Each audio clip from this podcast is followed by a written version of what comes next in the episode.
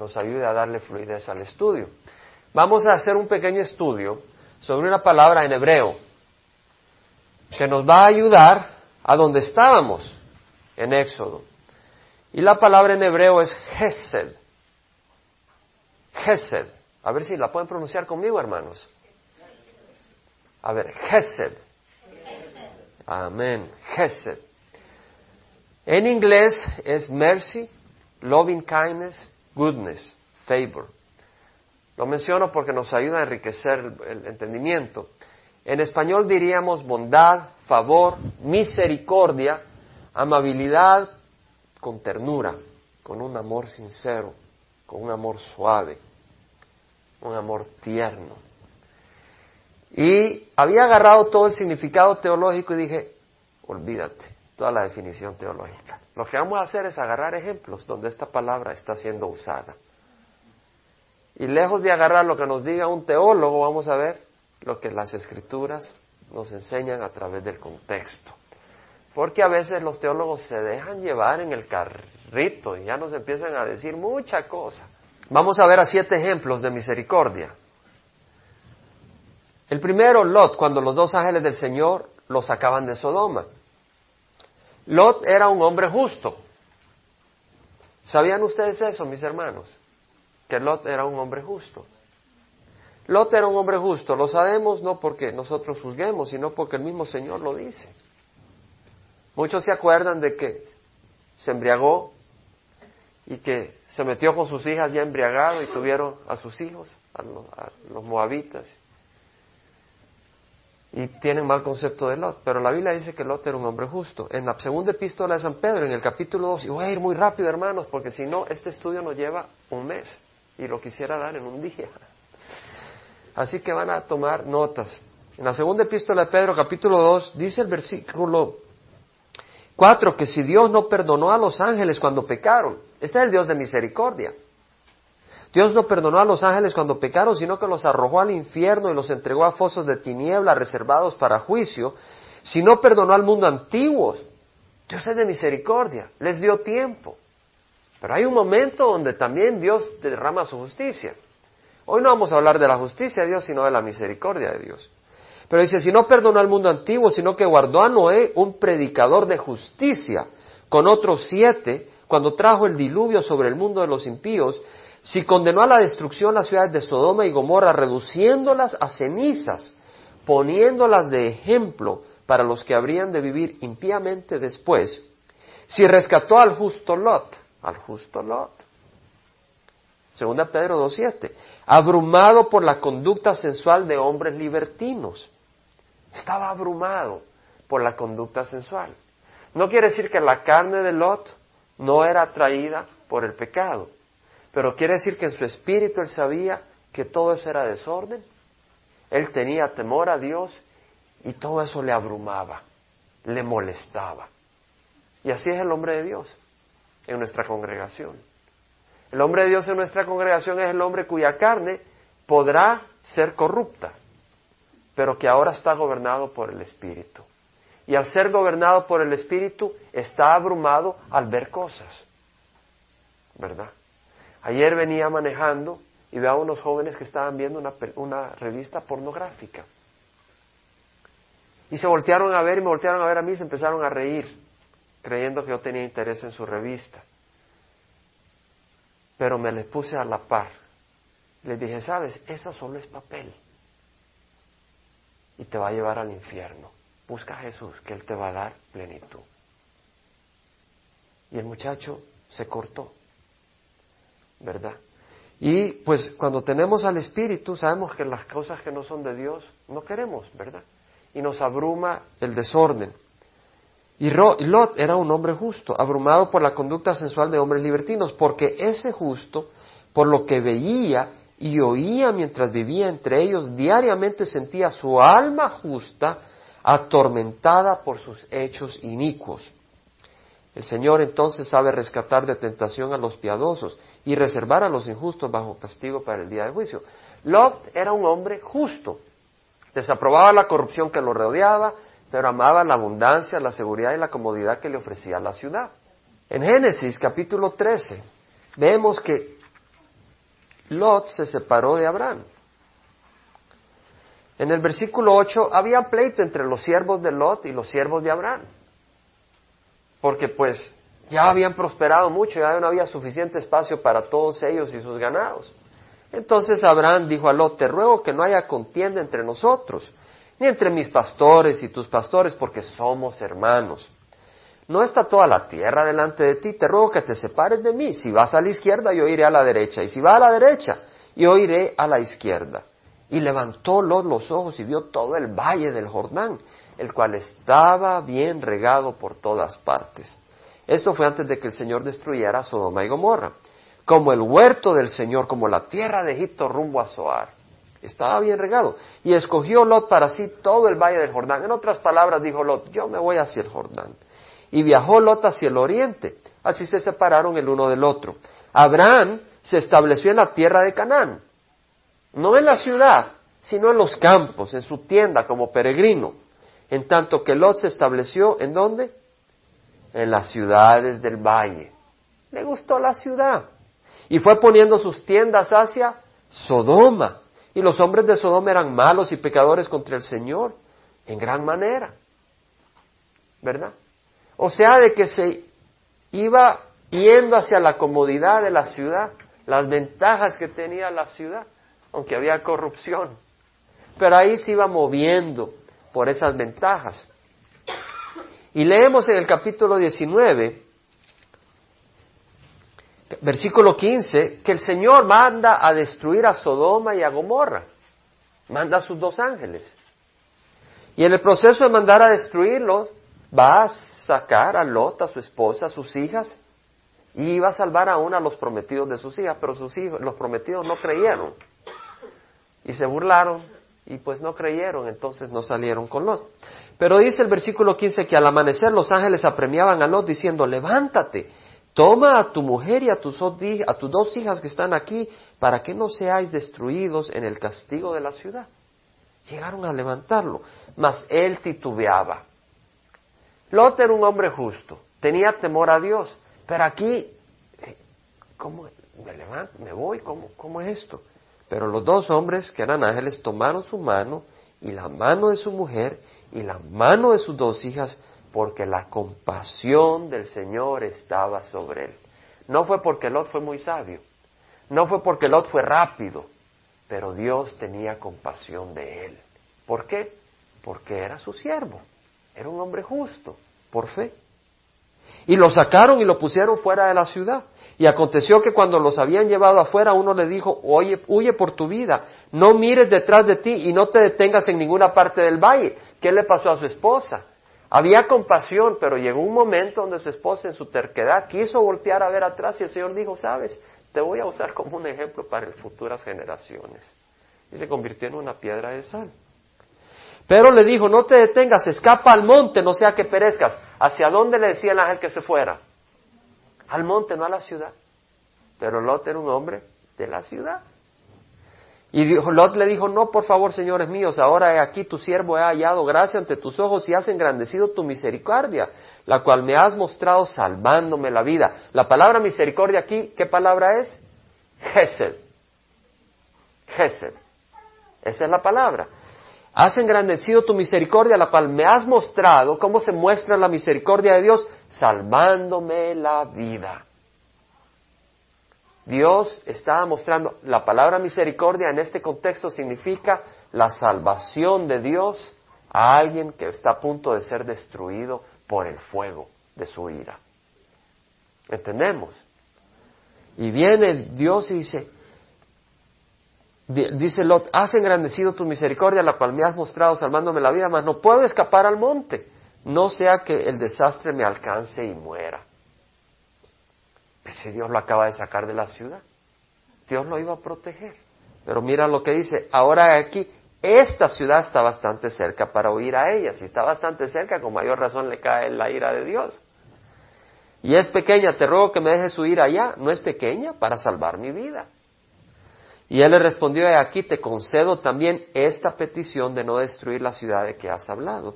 Date prisa, escapa allá, porque nada puedo hacer hasta que llegues ahí. La misericordia de Dios impedía al ángel que destruyera a Sodoma y Gomorra hasta que Lot saliera y estuviera salvo. Por eso el nombre que le puso a la ciudad fue Soar, que quiere decir pequeña. Vemos que la palabra misericordia quiere decir bondad, amor personal que conlleva a rescatarnos de la destrucción. Amén. Un ejemplo de misericordia. Otro es cuando Abraham por miedo mintió a Abimelech, rey de Gerar, respecto a Sara. Abraham era peregrino en la tierra de Canaán. Temía que lo mataran para quitarle a su hermosa esposa. Sara era muy hermosa. Y por miedo, cuando salió de Ur de Caldea, que Dios lo, lo mandó, y salieron de Arán, Abraham le dijo a Sara, ¿sabes qué? Te van a ver muy hermosa y somos extranjeros. Me van a agarrar a mí, me van a matar y se van a quedar contigo. Hagamos una cosa, tú dices que sos mi hermana.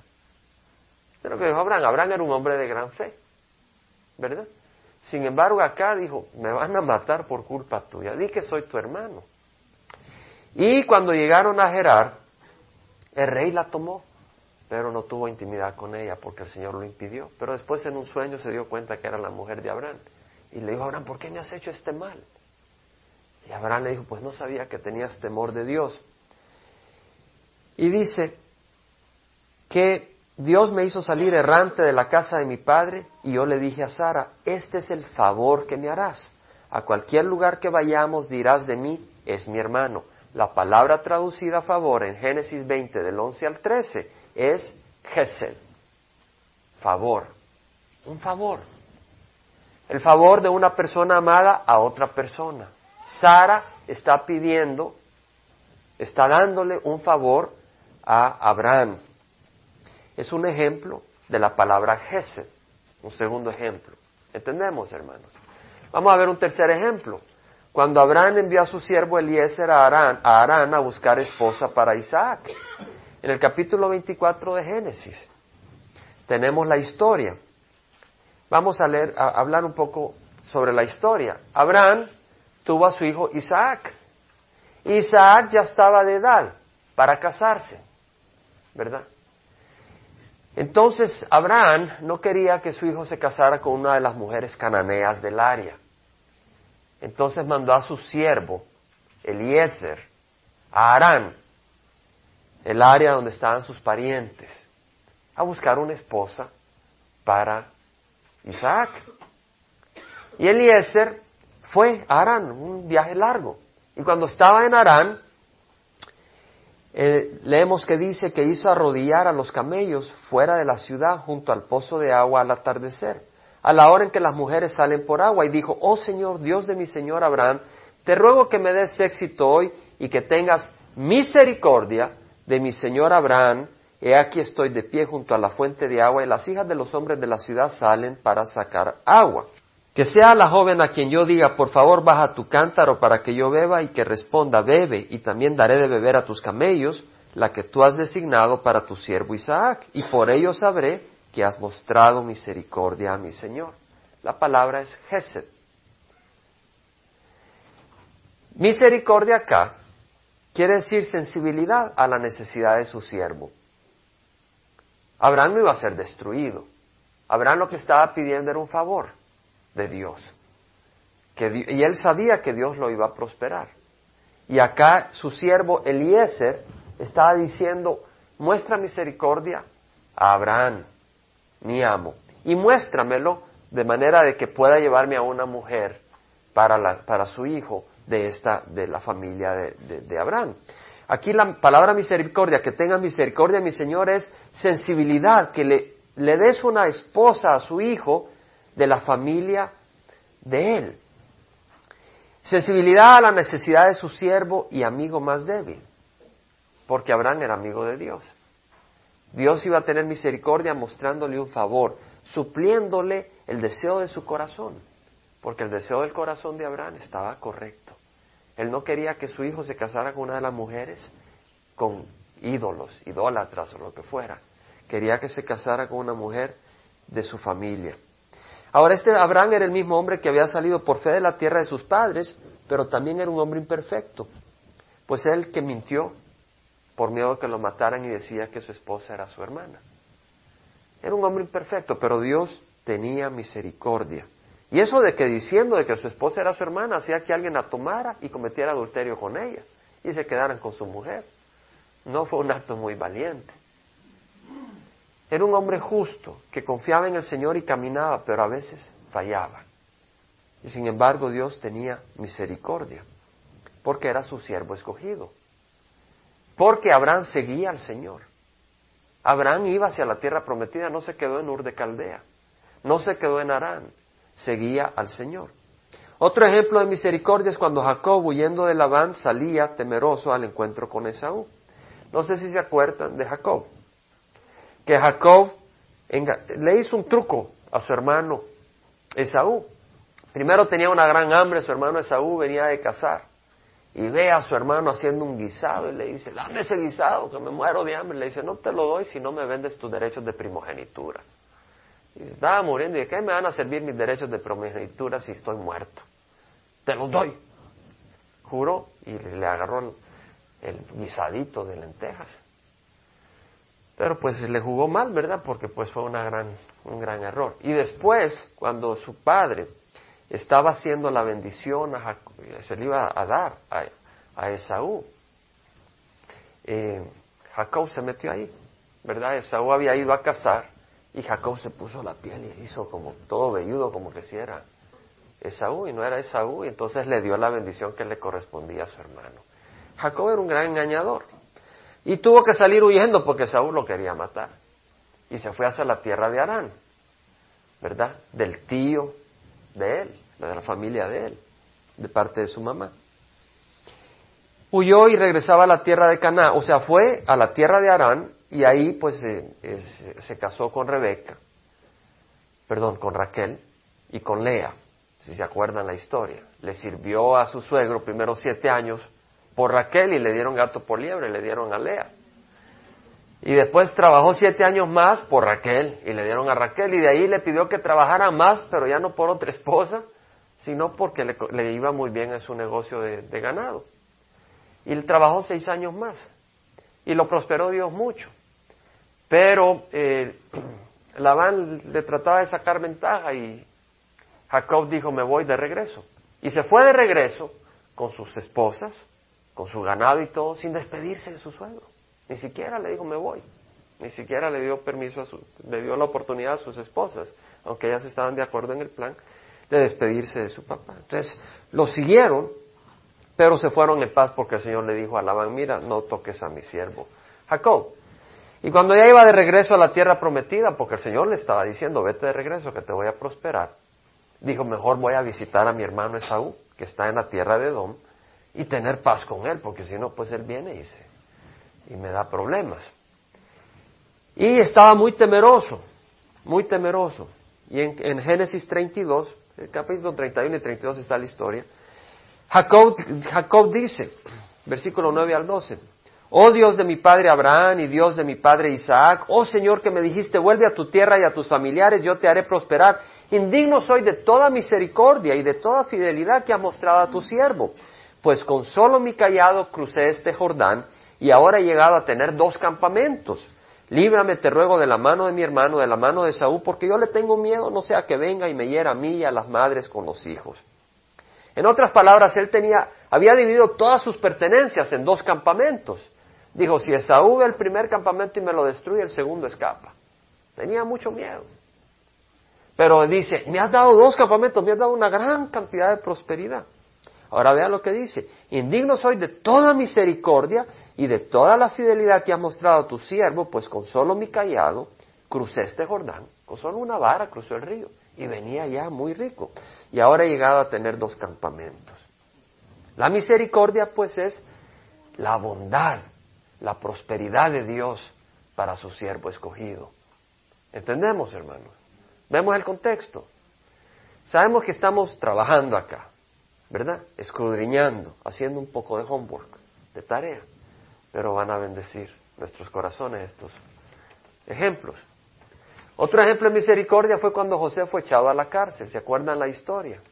Ahora José, ya vimos que Dios mostró misericordia a Jacob, aunque no era el hombre más, más santo, pero de ahí tuvo un encuentro con el ángel del Señor en el río Jaboc Y ahí Dios le cambió el nombre de Jacob a Israel.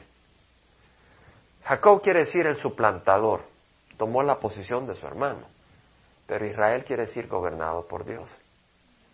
Ahí, con ese encuentro con el Señor, se humilló y clamó por una bendición. Y Dios le dijo, ok, de ahora en adelante serás gobernado por mí, tendrás mis bendiciones. Pero fue, recibió la misericordia del Señor. José era el onceavo hijo de Jacob. Y era un poquito presumido al principio. No era muy, no era muy tacto. Si usted va al capítulo 37 de Génesis, versículo 5, José tenía más de 17 años. La misma escritura nos muestra que ya tenía más de, o sea que no era un niño que, que pues le faltaba tacto por ser de 6 años. Dice que José tuvo un sueño y cuando lo contó a sus hermanos ellos lo odiaron aún más. Les dijo, ruego que escuches este sueño que he tenido aquí. Estábamos atando gavillas en medio del campo y he aquí que mi gavilla se levantó y se puso derecha y entonces vuestras gavillas se ponían alrededor y se inclinaban hacia mi gavilla. Imagínense contarle ese sueño a sus hermanos. Que ya no lo podían ver ni en la sopa. Y sus hermanos le dijeron, ¿acaso reinará sobre nosotros o acaso te enseñoreará sobre nosotros? Y lo odiaron aún más por causa de sus sueños y de sus palabras. Tuvo aún otro sueño y lo contó a sus hermanos diciendo, he aquí he tenido otro sueño. Y aquí el sol y la luna y once estrellas se inclinaban ante mí. Y él le contó a su padre y a sus hermanos y su padre lo reprendió y le dijo, ¿qué es este sueño que has tenido? ¿Acaso yo, tu madre y tus hermanos vendremos a inclinarnos hacia el suelo ante ti? Y sus hermanos le tenían envidia, pero su padre reflexionaba sobre lo dicho. José no era muy pacto, sino que dijo, mira, ustedes tienen sus gavillas, yo tengo mis gavillas y las suyas se, inclinaron a las mías. No era mucho tacto, pero Dios le mostró misericordia porque terminaron vendiéndolo a esa caravana de los ismaelitas, lo compró Potifar, que era el capitán de la guardia del faraón, y prosperó Dios a José, allá en Egipto al principio. Pero la mujer de Potifar estaba muy interesada en este joven, pero José tenía temor a Dios. Y cuando insistió la mujer, él huyó. Pero la mujer lo acusó de que él estaba tratando de tener intimidad con ella. Entonces Potifar, pues sin más que esperar, lo mandó a la cárcel. Luego dice Génesis 39, perdón, sí, 39, 20 al 22, que el amo de José lo tomó y lo echó en la cárcel, en el lugar donde se encerraban los presos del rey, y ahí permaneció en la cárcel, mas el Señor estaba con José y le extendió su misericordia, la palabra Gesed, y le concedió gracia ante los ojos del jefe de la cárcel, y el jefe de la cárcel confió en la mano de José a todos los presos que estaban en la cárcel, y todo aquel, todo lo que ahí se hacía, él era responsable. La palabra misericordia acá quiere decir favor, ayuda, bondad, prosperidad a favor del oprimido, del desventajado, del débil, del que está sin recursos, del que está indefenso, del que está caído, para ayudarle, levantarlo, favorecerlo, refrescarlo. Eso fue lo que hizo el Señor. José estaba caído, estaba derribado, estaba débil, estaba en la cárcel y viene y le da un levantoncito, le da un refrescamiento, lo pone a cargo de todos los presos ahí. Y más adelante tuvo un sueño el panadero y el copero del rey, del faraón, que habían sido echados a la cárcel. Y José se los interpretó y le dice al copero, dentro de tres días Faraón levantará tu cabeza, te restaurará tu puesto y tú pondrás la copa de Faraón en su mano como acostumbrabas antes cuando era su copero. Solo te pido que te recuerdes de mí cuando te vaya bien y te ruego que me hagas el favor de hacer mención de mí a Faraón y me saques de esta casa. El favor es la palabra Gesed. José iba a estar ahí en la casa y le dice, no te olvides de mí, hazme ese favor, mencióname a mí ante el faraón, tal vez me saca de acá. Es el favor. Otro ejemplo de misericordia es cuando el pueblo escogido atraviesa el mar rojo. El Señor les abrió el mar rojo al pueblo escogido, sabiendo el Señor el corazón del pueblo de Israel. Este pueblo escogido es el pueblo que se quejó en Mara porque las aguas eran amargas. Es el pueblo que se quejó en el desierto de Sin porque querían pan y carne y el Señor le mandó codornices y maná. Y es el pueblo que se quejó en Refidim por falta de agua y el Señor sacó agua de la peña de Oreb para darles de beber. Era un pueblo quejista. Es el, es el pueblo que hizo el ídolo de oro para adorarle el becerro y dijeron, este es el Dios que nos sacó de Egipto. Y sin embargo Dios sabía sus corazones, pero no por eso Dios los destruyó, sino que los sacó de Egipto. Dice el capítulo 40 de Génesis que cuando atravesaron el Mar Rojo, Moisés y los hijos alabaron al Señor. Dice que Moisés y los hijos de Israel cantaron este cántico al Señor y dijeron, canto al Señor porque ha triunfado gloriosamente. Al caballo y a su jinete ha arrojado al mar. ¿Quién como tú entre los dioses, oh Señor? ¿Quién como tú, majestuoso en santidad, temible en las alabanzas, haciendo maravillas? Extendiste tu diestra, los tragó la tierra. En tu misericordia has guiado al pueblo que has redimido, con tu poder los has guiado a tu santa morada. La misericordia del Señor nos guía. A veces sentimos que necesitamos guía y se nos olvida que Dios es un Dios de misericordia y Dios nos va a guiar. Y eso es importante, porque ¿quién de nosotros no necesita guía? Constantemente necesitamos guía. Los jóvenes, decisiones que van a hacer cuando salgan de high school o con quién se van a casar, o en qué trabajo vamos a tomar, o qué hacer.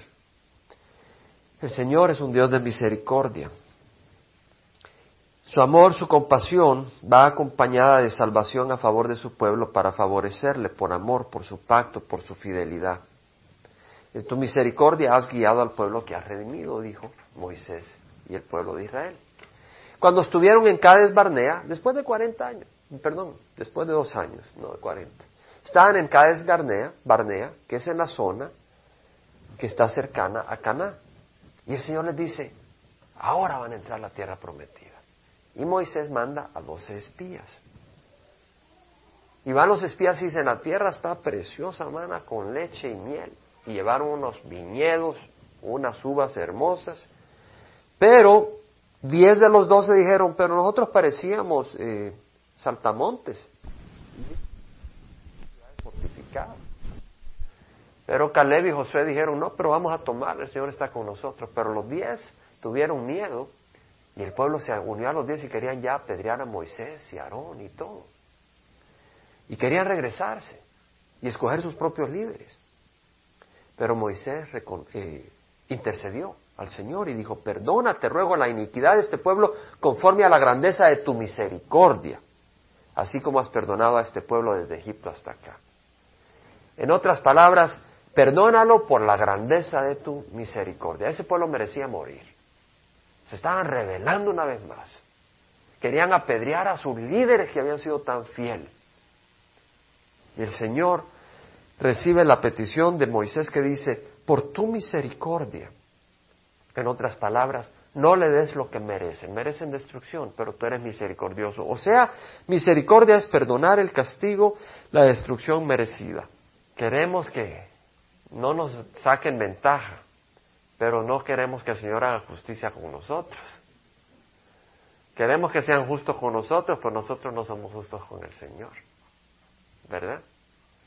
Y el Señor dice, sabes, no me pidas justicia porque te envío al infierno pídeme misericordia. Y el Señor quiere que nosotros seamos misericordiosos también.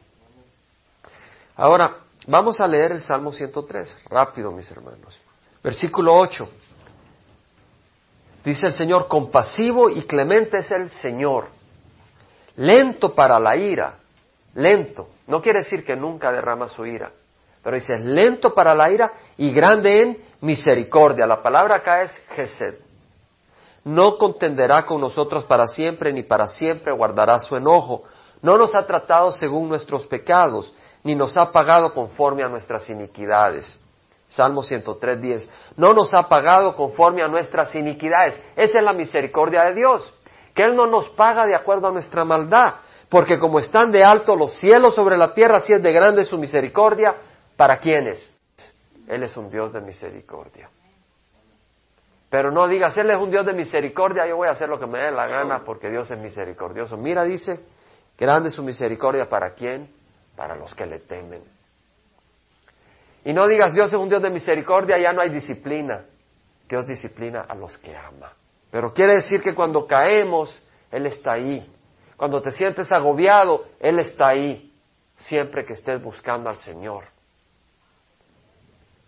Como está de lejos el oriente del occidente, así alejó de nosotros nuestras transgresiones. Como un padre se compadece de sus hijos, así se compadece el Señor de los que le temen, porque Él sabe que estamos hechos, de qué estamos hechos, se acuerda de que somos solo polvo. El hombre como la hierba son sus días, como la flor del campo así florece. Cuando el viento pasa sobre ella deja de ser y su lugar ya no la reconoce.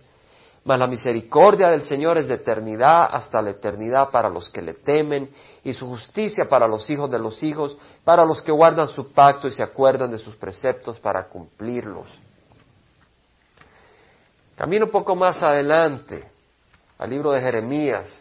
Con mucho gusto estábamos compartiendo un poco de Jeremías con una hermana de la congregación recientemente. Les invito a que estudien esa palabra del Señor no solo lo que me dio mucho gusto porque esta hermana no estaba estudiando solo Éxodo, sino que estaba estudiando otro libro de la Biblia. Cada uno de nosotros debe buscar estudiar todas las escrituras, hermanos. Si ustedes esperan que la cubramos acá, van a ser 30 años antes de que cubramos los libros de la Biblia. O 60, solo vamos uno por año. Hay que estudiar esas escrituras y ver lo que el Señor nos quiere enseñar. En el libro de Lamentaciones, capítulo 3, versículo 17, lo tenemos, hermanos. Dice Jeremías, había caído Jerusalén. Iba al destierro el pueblo de Dios y dice, mi alma ha sido privada de la paz. He olvidado la felicidad. El hombre de Dios estaba golpeado. Digo, pues he perecido, ha perecido mi, mi vigor y mi esperanza que venía del Señor había perdido la esperanza, Jeremías estaba desanimado y eso que él sabía lo que iba a venir, pero sabía lo que iba a venir y ahora ve la destrucción y se siente conmovido. Acuérdate de mi aflicción, Lamentaciones 3.19 después del libro de Jeremías. Acuérdate de mi aflicción y de mi vagar, del ajenjo y de la amargura, ciertamente lo recuerdo y se abate mi alma dentro de mí, pero esto traigo a mi corazón por esto tengo esperanza, que las misericordias de Jehová jamás terminan, pues nunca fallan sus bondades. Son nuevas cada mañana. Grande es tu fidelidad. El Señor es mi porción, dice mi alma, por eso en Él espero. Vemos acá el siervo del Señor que estaba golpeado, estaba caído, pero estaba en los caminos del Señor pero se sentía quebrantado, se sentía destruido y dice, hasta la esperanza he perdido, pero después dice, pero este, esto tengo de esperanza. No acababa de decir que había perdido la esperanza cuando estaba diciendo cuál era su esperanza. Gloria al Señor. Así es el Señor. Él se sentía ya sin esperanza, dice, oh, dice, mi esperanza que venía del Señor ha, perecido. Había perdido su esperanza, pero en ese momento el Señor le da su espíritu y se llena de esperanza y empieza a escribir. El Señor es mi exporción, dice mi alma, por eso en Él espero. Dice, las misericordias del Señor jamás terminan. ¿Cuáles son las misericordias? La misericordia es el amor del Señor, es el favor del Señor, es la ayuda de aquel que te va a sacar de la destrucción que viene. Es la ayuda de aquel que va a favorecerte y prosperarte. ¿Se acuerda que Jacob recibió la prosperidad del Señor? Iba con un palo, cruzando el río, y la misericordia del Señor le prosperó sus rebaños y vino bien bendecido. No estamos hablando de un evangelio de prosperidad, pero estamos hablando que el Señor pondrá pan sobre tu mesa y te dará abrigo y te cuidará. Y en su misericordia, si tú lo estás buscando, se cuidará de que no tengas más de lo que necesitas, que te pueda corromper, ni menos de lo que necesitas para que le maldigas. Así es el Señor, nos ama y en su misericordia nos cuida y nos bendice. Dice, bueno es el Señor para los que en Él esperan, para el alma que le busca. Bueno es esperar en silencio la salvación del Señor. Bueno es para el hombre llevar el yugo en su juventud. El Señor es de misericordia. No nos olvidemos que nuestro Dios es un Dios de misericordia.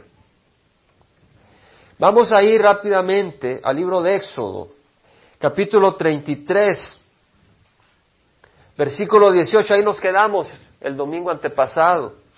Dice que Moisés dijo, te ruego que me muestres tu gloria, tu grandeza, tu presencia. Y él respondió, yo haré pasar toda mi bondad delante de ti. ¿Cuál es la gloria del Señor? La bondad del Señor. Yo haré pasar toda mi bondad delante de ti. Estamos hablando de Éxodo 33, 19. Proclamaré el nombre de Jehová delante de ti. Y tendré misericordia del que tendré misericordia y tendré compasión de que tendré compasión. ¿Qué quiere decir? Quiere decir que si el Señor dice yo tendré misericordia de ti, nadie se puede impedir que Él tenga misericordia de ti. Él dice tendré misericordia de quien tendré misericordia. Tendré compasión de quien tendré compasión.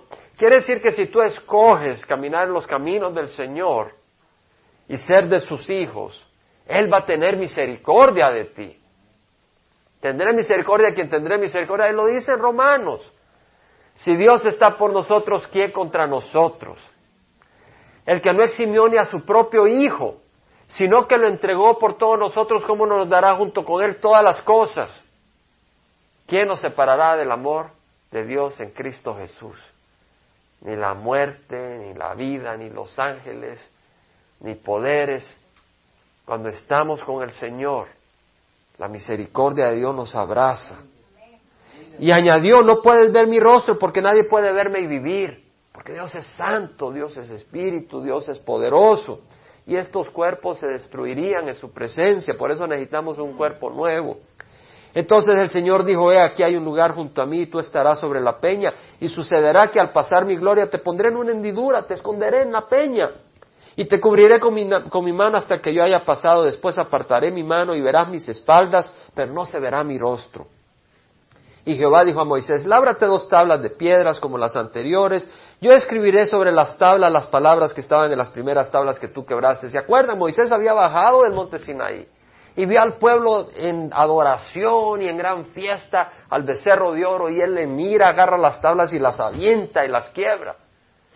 Y ahora el Señor le dice, sube de nuevo al monte Sinaí, lábrate dos tablas de piedra y yo voy a escribir los diez mandamientos de nuevo. Pero que no suba nadie, le dice, prepárate pues para la mañana y sube temprano al monte Sinaí y ahí preséntate a mí en la cumbre del monte y que no suba nadie contigo, ni se vea a nadie en todo el monte, ni siquiera ovejas ni bueyes pasten delante de este monte. Moisés pues labró las dos tablas de piedra como las anteriores, se levantó muy de mañana y subió al monte Sinaí como el Señor le había mandado, llevando en su mano las dos tablas de piedra. Y el Señor descendió en la nube y estuvo ahí con él mientras éste invocaba el nombre del Señor. ¿Quieres estar con el Señor? Invoca su nombre. Ahí estaba la nube. Y el Señor estaba mientras él invocaba el nombre del Señor. Invoca el nombre del Señor, ahí va a estar el Señor contigo, por su gran misericordia. A veces te sientes aflicción, a veces te sientes golpeado. Invoca el nombre del Señor. No es tu santidad. Es que el Señor no resiste por su compasión y su misericordia el clamor de sus hijos cuando lo invocan. Se derrite como una madre se derrite por su hijo que llora. Clama al Señor y Él en su misericordia bajará y te agarrará como un padre agarra a su hijito de la mano y lo saca del cuarto oscuro. Clama al Señor. Dice que entonces pasó Jehová por delante de él y proclamó, Jehová, Jehová, Dios compasivo y clemente, lento para la ira y abundante en misericordia y verdad. Dios es un Dios abundante en misericordia y verdad. Dios es verdad el que guarda misericordia a millares, no solo a Abraham, no solo a Isaac, no solo a Jacob, sino a millones, a nosotros que somos hijos de Abraham por fe. El que perdona la iniquidad. Fíjate que la misericordia no es con aquel que no necesita misericordia, todos necesitamos misericordia. Él es el que perdona la iniquidad, la transgresión y el pecado. Pero mira lo que dice, que no tendrá por inocente al culpable. ¿Qué quiere decir? Que si tú no vienes a los pies de Jesús, Él no te tendrá por inocente. Si tú no quieres tener nada que ver con Él, Él no te tendrá por inocente. Dios es un Dios santo y Él no se va a arrodillar a los pies de este mundo. Este mundo se va a arrodillar a los pies de Cristo Jesús. El que castiga, dice, la iniquidad de los padres sobre los hijos y sobre los hijos de los hijos hasta la tercera y cuarta generación. Y uno dice, ¿cómo es posible? Mira, si tú agarras tu hijo y te emborrachas y te vas en el carro y tienes un accidente y se muere tu hijo, no le eches la culpa a Dios. Es tu culpa. Dios nos ha hecho a su imagen y nos ha dado libertad. Y cuando nosotros andamos en los caminos de este mundo, nuestros hijos sufren. Y Dios sufre y a Dios le duele. Por eso mandó a su Hijo Jesucristo a morir en la cruz para romper las cadenas del pecado. Y cuando los padres vienen a los pies de Cristo Jesús, nuestros hijos son bendecidos.